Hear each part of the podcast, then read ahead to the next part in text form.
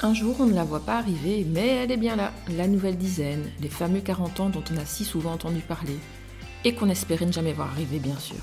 Chacun l'accueille à sa façon, avec une grosse fête, un beau voyage à l'étranger, ou une retraite seule dans un petit chalet au bord d'un lac. Tout est possible, c'est comme on veut en fait, mais souvent on marque le coup. Moi, je ne fais jamais rien comme tout le monde.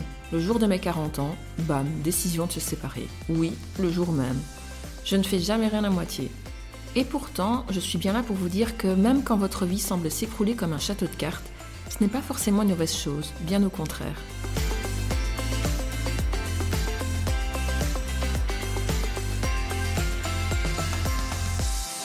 Bonjour, c'est Amélie. Vous écoutez les chroniques d'une cadra extraordinaire.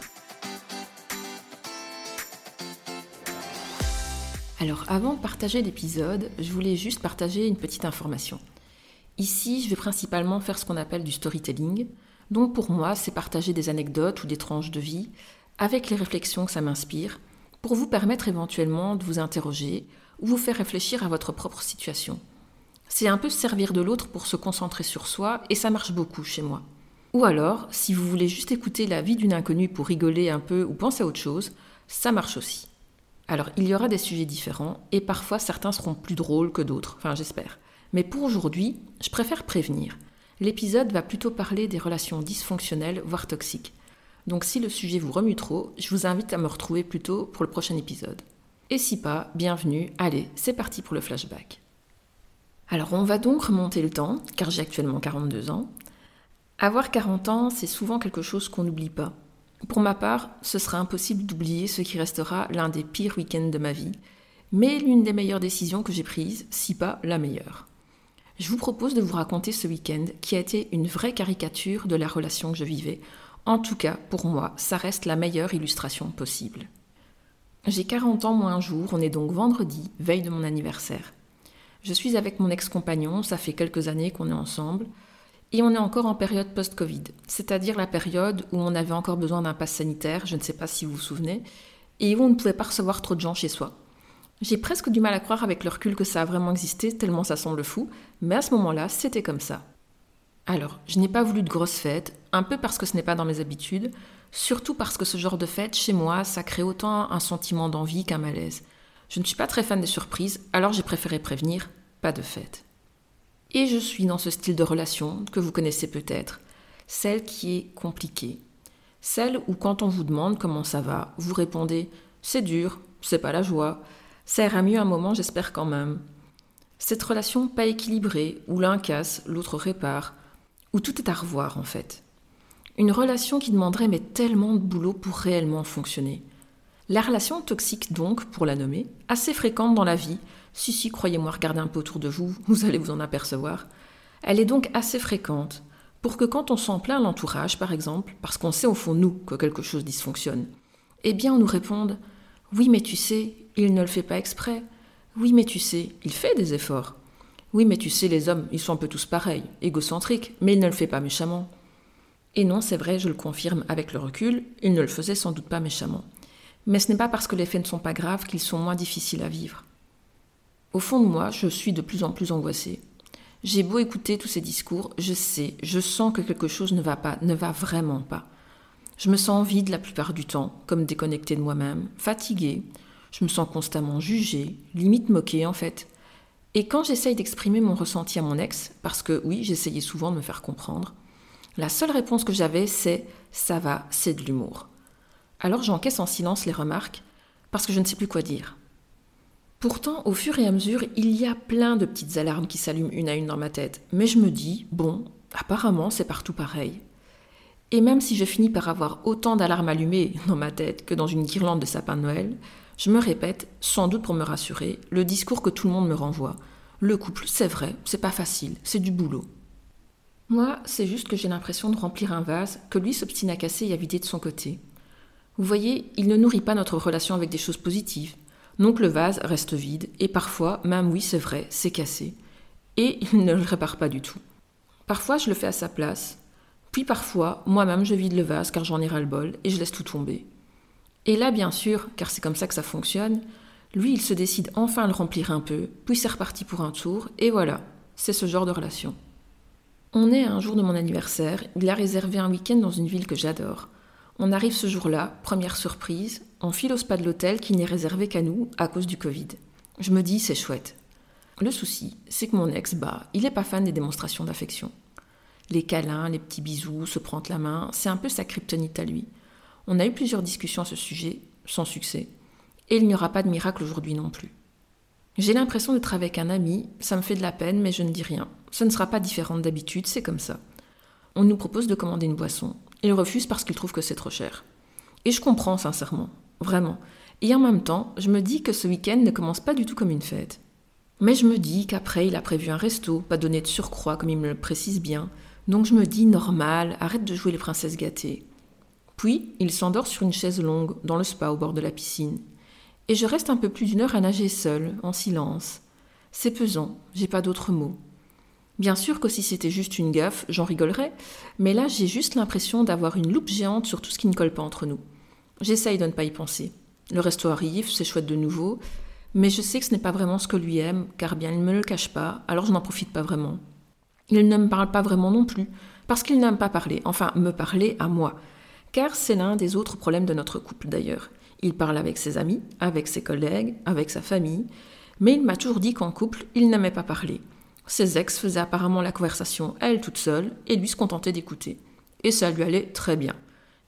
C'est la veille du grand jour, j'ai une présence physique en face de moi, mais j'ai l'impression d'être avec un caillou, tellement il y a un vide émotionnel entre nous, que je ne peux plus me cacher.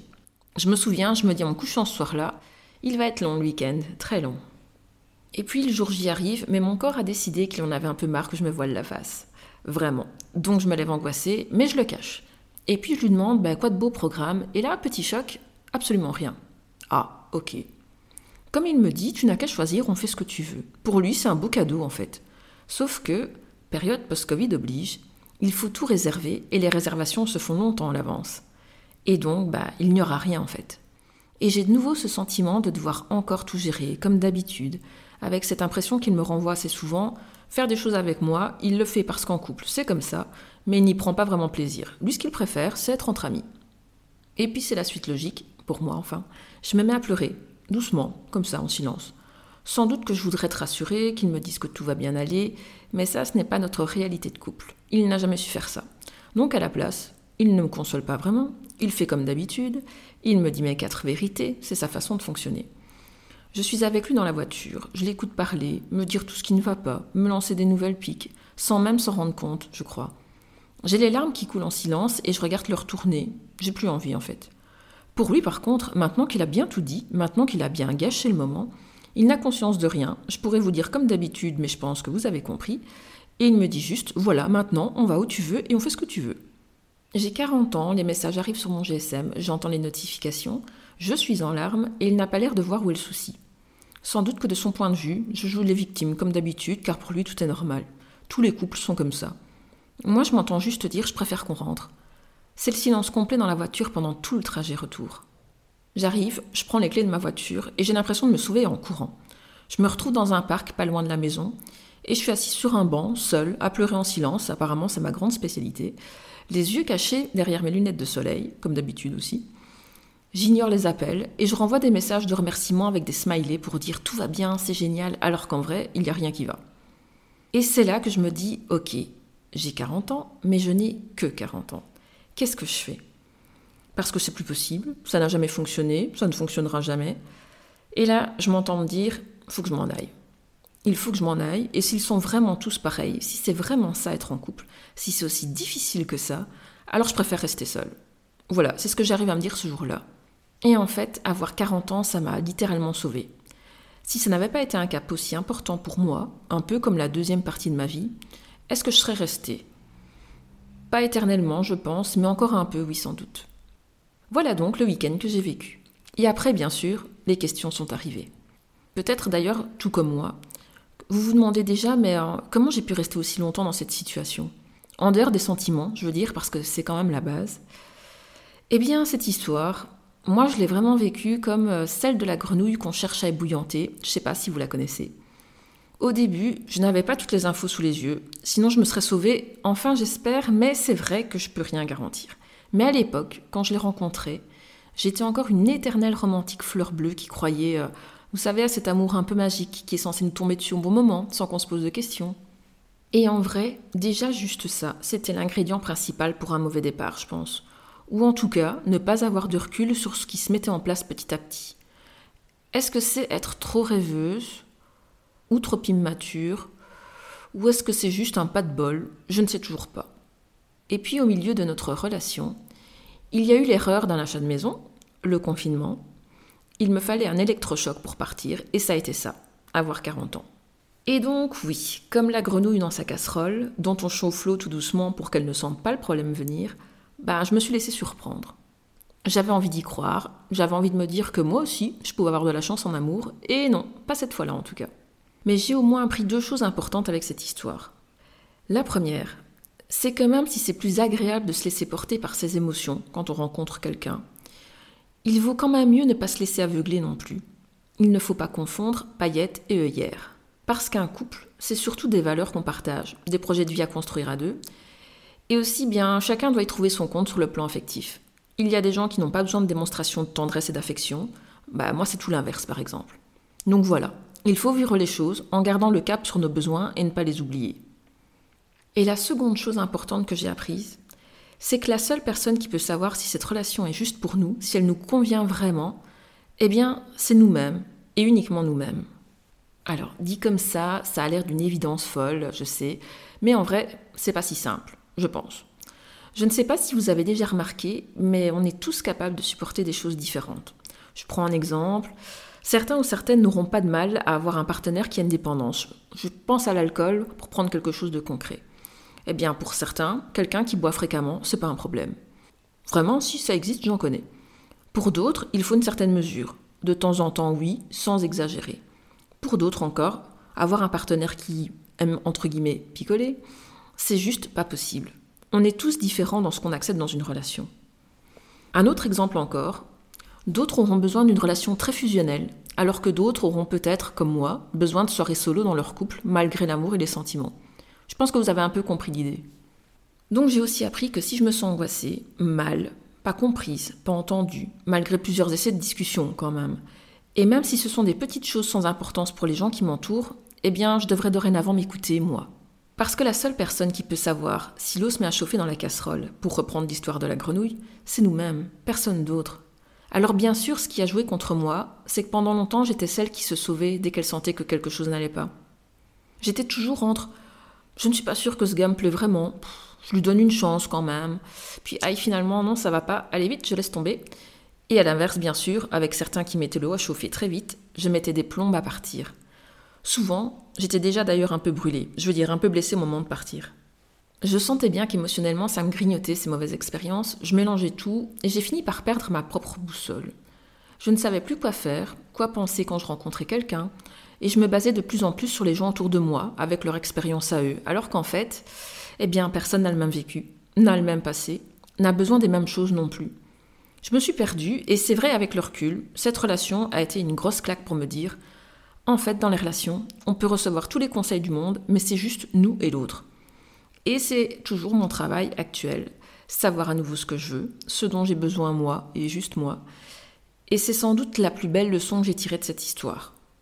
Et donc, si un jour je me plains encore d'avoir passé ce cap de 40 ans, ce qui arrivera sans aucun doute, eh bien, il faudra que je vienne réécouter mon propre podcast pour me souvenir de tout ça.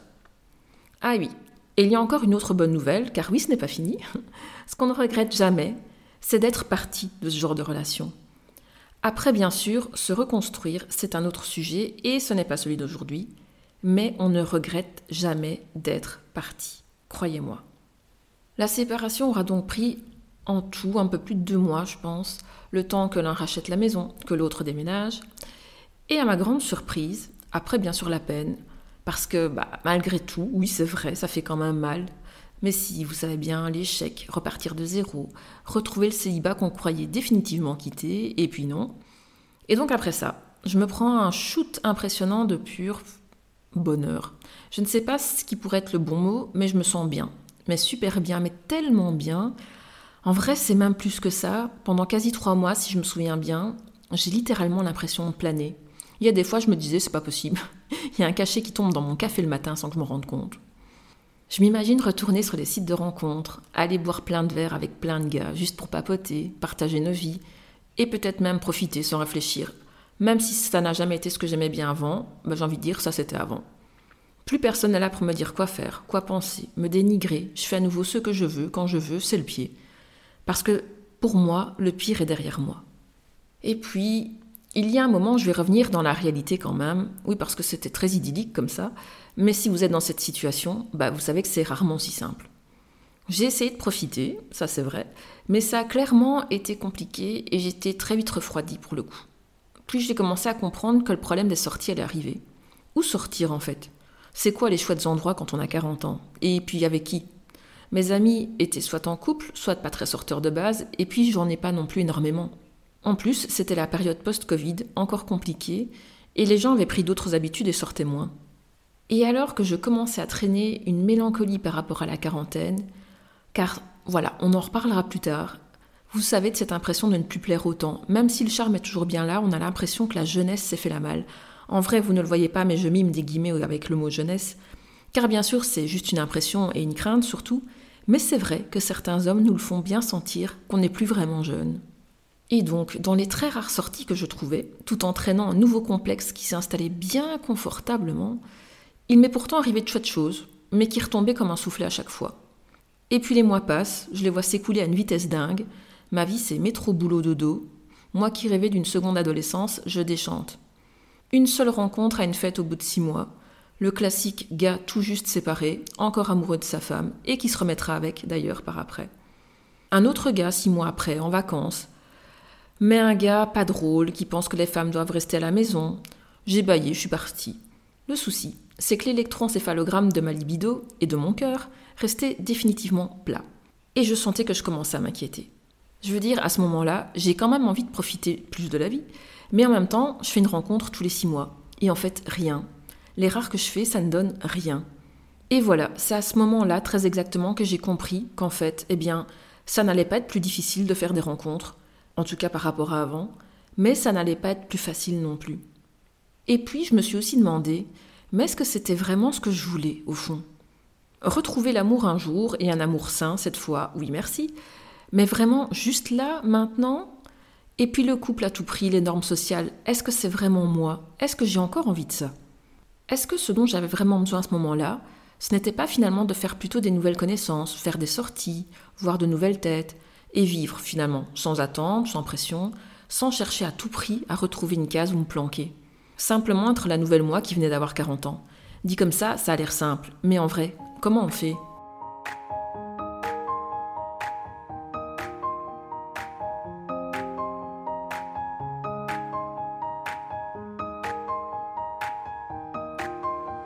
Eh bien ça, ce sera le sujet du prochain épisode sur les nouvelles amitiés. Abonnez-vous pour ne rien rater et si l'épisode vous a plu, n'hésitez pas à me laisser un commentaire ou une note. Sachez aussi que je lance ce podcast avec la possibilité de pouvoir également échanger. Vous trouverez donc mon mail dans la description de l'épisode si vous voulez me contacter. Vous trouverez également le lien vers ma newsletter Chronique d'une cadra. Elle paraîtra chaque mois sur des sujets en parallèle et d'autres choses que je vous laisse découvrir. Voilà, j'espère que ce premier épisode vous a plu et je vous dis à très bientôt.